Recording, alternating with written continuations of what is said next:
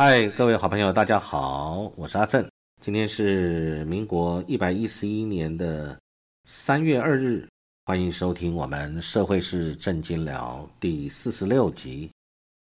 呃，今天要跟大家来讨论的是社会上发生的一些事情，有没有什么值得我们探讨、值得改进，以及人民的权益是否有受到维护？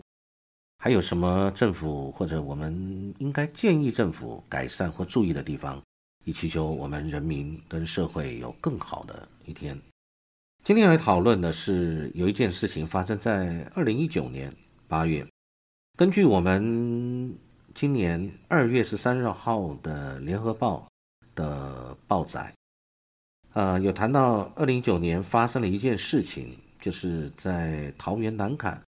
派出所这边在处理纠纷的时候，呃，在处理的过程，最后是否导致了或者因而导致或者发生了这个当事人死亡的事情，那这个跟警员的执法有没有关系呢？这个是今天值得我们来探讨的事情。我想大家都很关心，呃。警察执法是否有符合相关的规定？呃，这个事情呢，我们先讲结论。在检方侦办了以后，以及法医的解剖之后，发现这个当事人他因为酒后躁动被警察压制，结果引发了酒精中毒以及姿势的窒息死亡。这当然是很不幸的一件事情，但是在这个不幸的过程当中，我们也要去看这个事情是不是可以避免发生，是不是呃可以因避免而未避免，可注意而未注意，导致这个事情有它的因果关系。那检检方针对这件事情的侦办，他又指出，警察侦查这个犯罪有规定，这个是相关的手册有规定的。拘捕当然可以用强制力，但是不能逾越必要的这个程度。所以这个程度，其实在法律上来讲，就是比例原则。你是不是用大炮去打小鸟？是否你们的对权力不对称？你用已经足够的力量就可以遏制这个事情的发生或者恶化，但是你用了过度的权力，而导致了本来不会发生的损失。或者不会发生的一些事情发生了，造成了人民不管是生命或财产的损失。如果是这样子，那这个事情就很严重了。那据这个报纸有记载，检方指出他不得预约必要的程度。那当时这个当事人遭压制的时候发出了呻吟声，但是远警并没有去顾到他已经上了手铐，已经可能他已经不足以。反抗了，仍然持续重压，啊，这个当然最后就涉及过失致死罪。我在这边要先讲这个结论，相信警察在执行公务，他并没有想到置人民于死地。我想，一般的警察他都是为了维护公益、公众的权益以及行使他的职责，法律所赋予他的职责，他在执行公务。他并没有想要置老百姓于死地，可是，在这个执行的过程，他使用的手段跟他对于这个呃施行手段的强度是否没有兼顾到合理性跟合理的程度，比例原则造成了这个事情。根据报纸有记载，他是因为警员有接到讯息说有纠纷在餐厅，然后酒后酒气。然后手上有拿着一个相当的工具跟人家吵架，那结果呢？这个可能太激动了，所以对警员有挥拳或者是怎么样肢体动作。那因为警员去制止的时候，因为这个人身形很魁梧，所以呢激烈反抗，远警就再叫支援。那五名远警对他压制。那他压制的过程中呢，有发出呻吟，还有呕吐声，但是这几位员警还是给他重压。那检察官、检方在勘验这个警方的这个密录器的时候，发现他们分别是用膝盖去抵住这个当事人，然后同时给他反靠。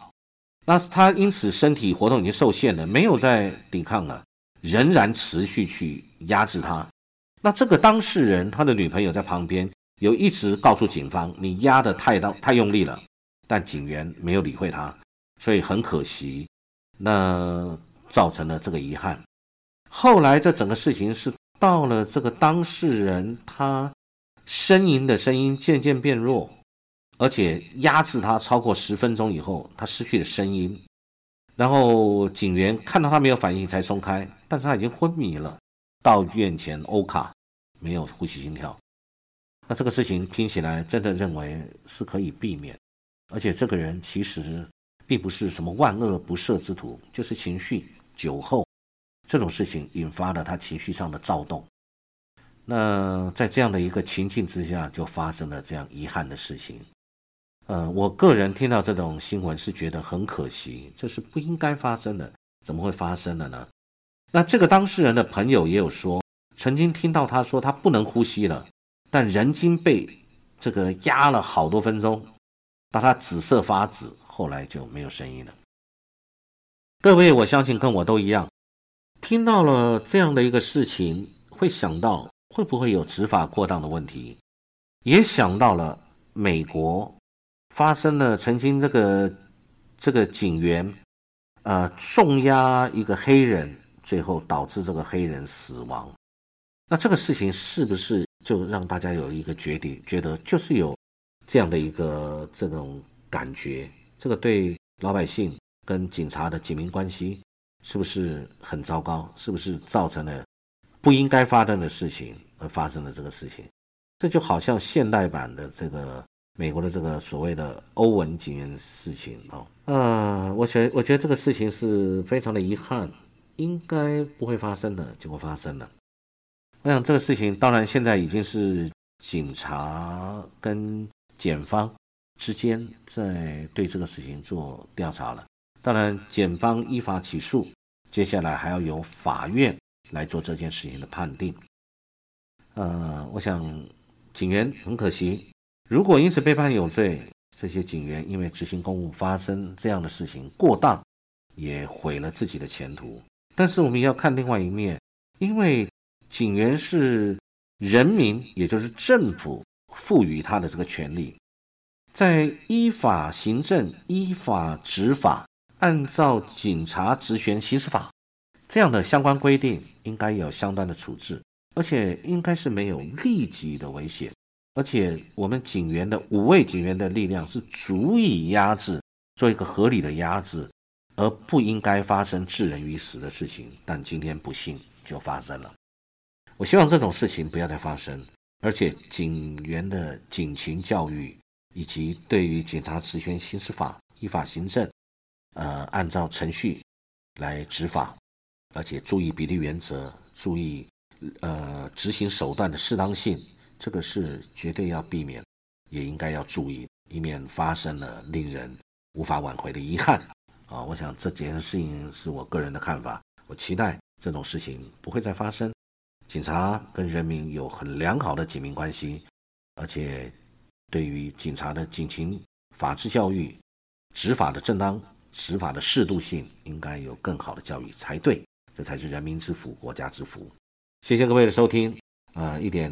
意见跟大家分享，期待我们台湾更好。谢谢各位，祝各位有美好愉快的一天，感谢。